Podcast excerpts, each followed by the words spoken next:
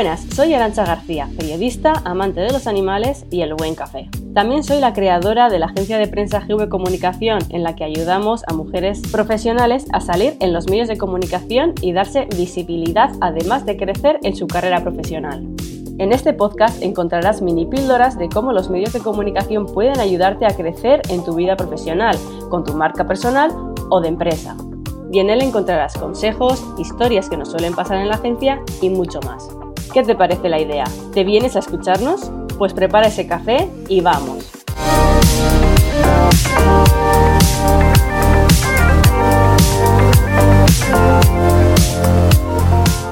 Érase una vez una veterinaria que consiguió poner su libro en el número uno de Amazon sin realizar ninguna estrategia de comunicación. ¿Quieres conocer su historia? Pues no hay ninguna historia, porque no es real. Puedes vender algunos libros sin realizar ninguna estrategia de comunicación, por supuesto, pero no colocarás ese libro en el número uno sin ella. Y lo mismo pasa a la hora de establecer contactos con tus clientes. No lo conseguirás si no saben que existes. Y de esto vamos a hablar hoy en el episodio, de cómo los medios de comunicación pueden ayudarte a que esos clientes te conozcan y te recuerden cuando necesiten un servicio como el tuyo. O lo que es lo mismo, que te compren. Y ahora sí, te voy a contar todo esto con una historia real. La historia trata sobre nuestra perrita Kira. En junio de 2022 le detectaron síndrome de Cushing, una enfermedad que suele aparecer en perritos ya muy mayores. Kira a día de hoy tiene 13 años y medio y se lo detectaron con 12 años y medio. Para entonces ella ya había pasado por dos pancreatitis y por mantenerla vigilada para que no le volviese a pasar y si lo pasásemos todos tan mal, sobre todo ella, estuvimos como un año haciéndole analíticas de forma regular. Así encontraríamos el momento en el que su páncreas se alteraría y podríamos empezar a medicarla antes de que llegasen los síntomas. El caso es que se tiró seis meses con esos niveles altos, pero no detectábamos ningún cambio en ella, lo que le hizo pensar a la veterinaria que quizás tuviese un síndrome y por eso nos envió a hacerle una ecografía muy específica. Fue en esa ecografía donde detectamos que tenía Cushing y a partir de entonces toda su alimentación y medicación cambió para tratar ese Cushing. Entonces nosotros, como buenos padres de perros que somos, nos pusimos a investigar sobre el Cushing. ¿Qué era? ¿Por qué les aparecía?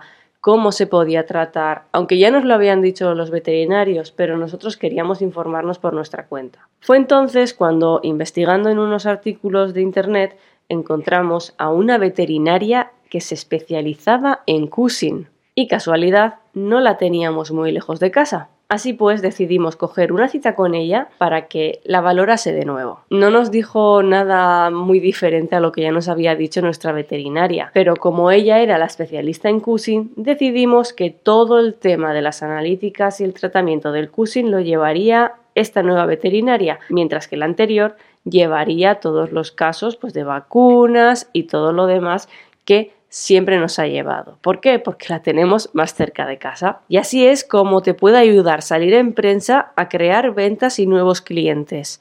Esta veterinaria se ha labrado un nombre y un posicionamiento como experta en Cushing y así atrae perritos como Kira cuyos humanos querrán lo mejor para ellos. Y así es como los medios de comunicación ayudan a la visibilidad de tu marca, proporcionándote alcance y visibilidad por las grandes tiradas que tienen los medios y que llegan a todas partes. Y de esta forma hacen que cualquier persona pueda conocerte. Personas que son posibles clientes y que se fijarán más o menos en tu artículo, dependiendo del interés que tengan en él.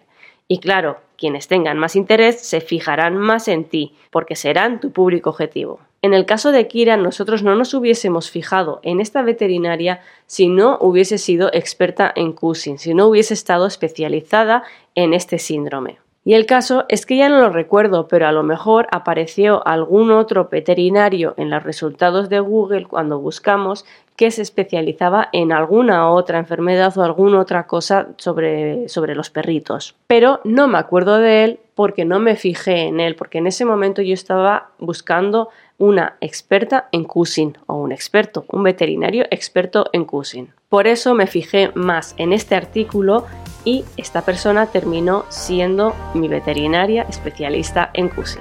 Bueno, la mía no, la de Kira. Y hasta aquí el episodio de hoy, espero que te haya gustado. Muchísimas gracias por pasar este ratito escuchándome. Puedes seguirnos en nuestro día a día por Instagram como GV Comunicación. Y por último decirte que si te ha gustado el episodio puedes valorarlo, compartirlo, comentarlo, dependiendo en la plataforma en la que lo estés escuchando. Y si tienes ganas de salir en los medios de comunicación, contacta con nosotros porque estaremos encantados de ayudarte a conseguirlo. Ahora sí, un abrazo fuerte y nos escuchamos en el próximo episodio.